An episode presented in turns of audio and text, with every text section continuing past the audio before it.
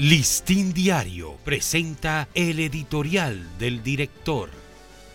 ¿Qué tal amigos del Listín Diario? Este es nuestro editorial de hoy, viernes 10 de febrero. A vistas públicas. Es correcta y muy oportuna la decisión del presidente del Senado, Eduardo Estrella, de enviar a vistas públicas el controvertido proyecto de ley para la acogida de inmigrantes ilegales, víctimas de trata y tráfico humano.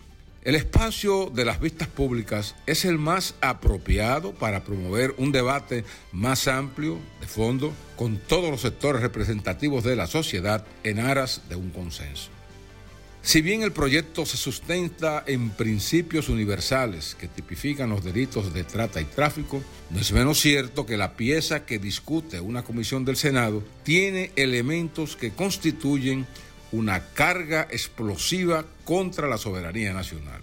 Ya el listín diario ha hecho observaciones puntuales sobre los riesgos que subyacen en algunos artículos que, más allá de su inspiración humanitaria, crearían unos compromisos y responsabilidades al Estado dominicano difíciles de cumplir. La idea de someterlo a vistas públicas, vale decir, al espacio democrático para un libre y público debate, permitirá despojar el proyecto de estos elementos lesivos a los derechos soberanos del país. También servirá para configurar una legislación actualizada frente a la magnitud del fenómeno delictivo que se piensa combatir y castigar comenzando por las mafias de coyotes y militares que lo auspician en la frontera.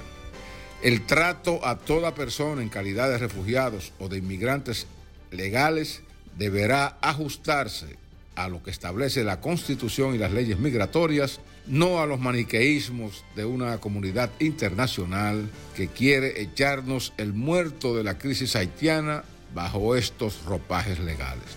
Este país no puede darse el lujo de aprobar una legislación que si bien se sustenta en los más puros principios de la protección de los derechos humanos, fácilmente abre las puertas a la creación de campos de refugiados financiados con los dineros del mismo pueblo.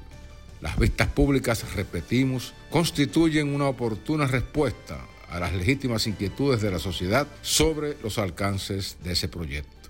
Después de ellas, será responsabilidad del Congreso votar una ley que satisfaga el interés nacional por encima de cualquier obligación o imposición externa que pueda debilitar la integridad y la seguridad de nuestro país.